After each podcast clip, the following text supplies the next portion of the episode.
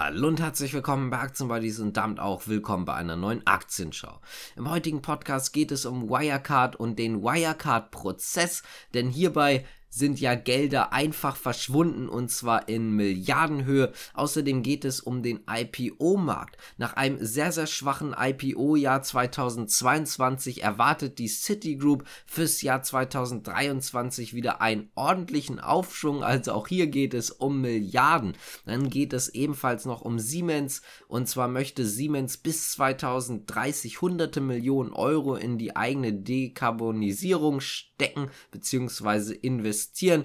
Ganz einfach deswegen, weil man selber jetzt neue Nachhaltigkeitsziele hat und diese natürlich auch erreichen möchte. Zu guter Letzt wird es dann noch um BAT, also British American Tobacco gehen.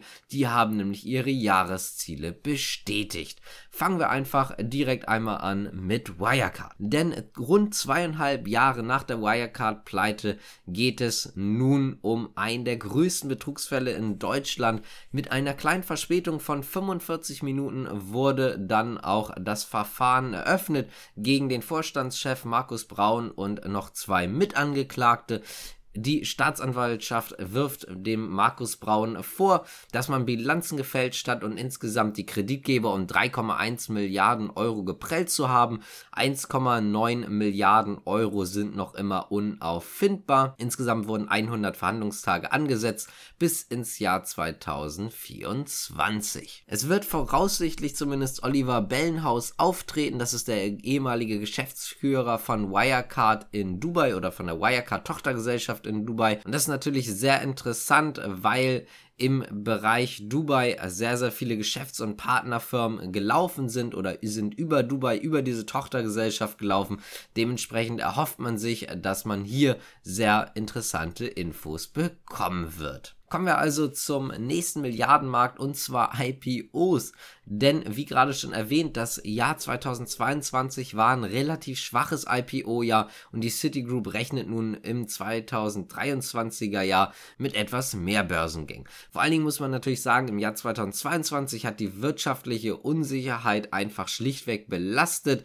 Es gab zwar die Aussicht auf Börsengänge, einige wurden dann aber auch fürs erste abgesagt und zwar natürlich auch verschoben ins Jahr Jahr 2023. Die Citigroup rechnet damit, dass in der zweiten Jahreshälfte 2023 dann um einiges mehr IPOs wieder aufkommen werden, unter anderem deswegen, weil man jetzt schon merkt, dass die Inflation langsam unter Kontrolle gebracht werden kann, beziehungsweise auch wieder etwas am Abschwächen ist. Und dementsprechend geht man auch davon aus, dass man spätestens in der zweiten Jahreshälfte 2023 dann wieder einen etwas besseren Markt hat, vor allen Dingen in den USA, aber zum Beispiel auch in Europa. Ebenfalls ein Argument ist nicht nur, dass die wirtschaftliche Lage sich etwas verbessert, auch ist ein großes Argument der Citigroup, dass die Abwanderung der Kryptomärkte jetzt Börsengänge begünstigen könnte. Es ist so, dass relativ viel Geld aus Kryptomärkten ja rausgezogen wurde.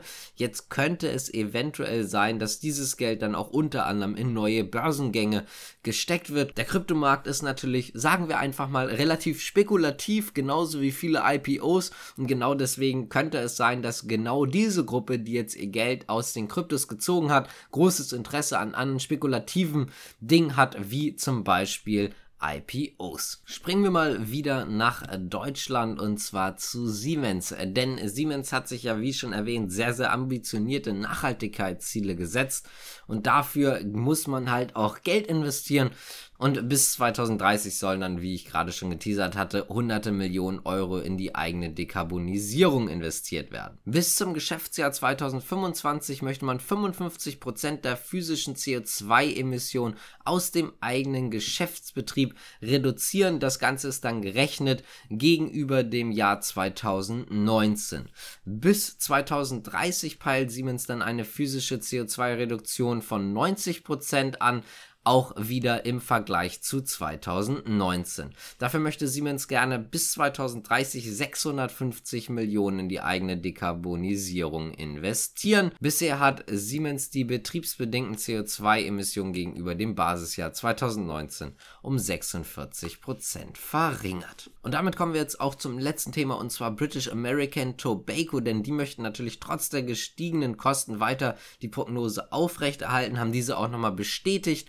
Unter anderem hat man natürlich großen Inflationsdruck bei der Herstellung. Die Lieferketten sind generell etwas schlechter geworden bzw. teurer geworden. Trotzdem erwartet man eine starke Verbesserung der bereinigten operativen Marge.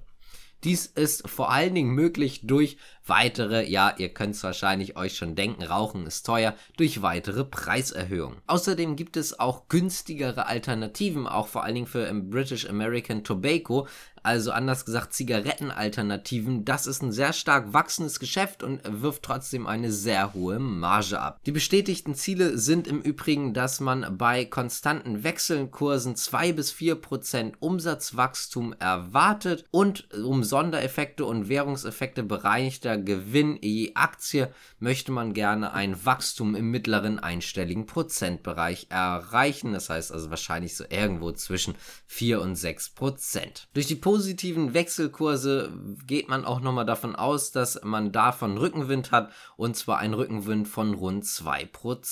Das weltweite Volumen für die Tabakindustrie wird dagegen um rund 2% sinken, also Volumen sinkt, man sieht sich trotzdem sehr gut aufgestellt. Wenn euch das Ganze gefallen hat, könnt ihr gerne abonnieren, liken, kommentieren, die Glocke drücken und so weiter und so fort. Würde uns auf jeden Fall extrem freuen, auch wenn ihr den Podcast bewertet und damit sage ich jetzt danke fürs Zuschauen und Zuhören. Bis zum nächsten Mal. Ciao.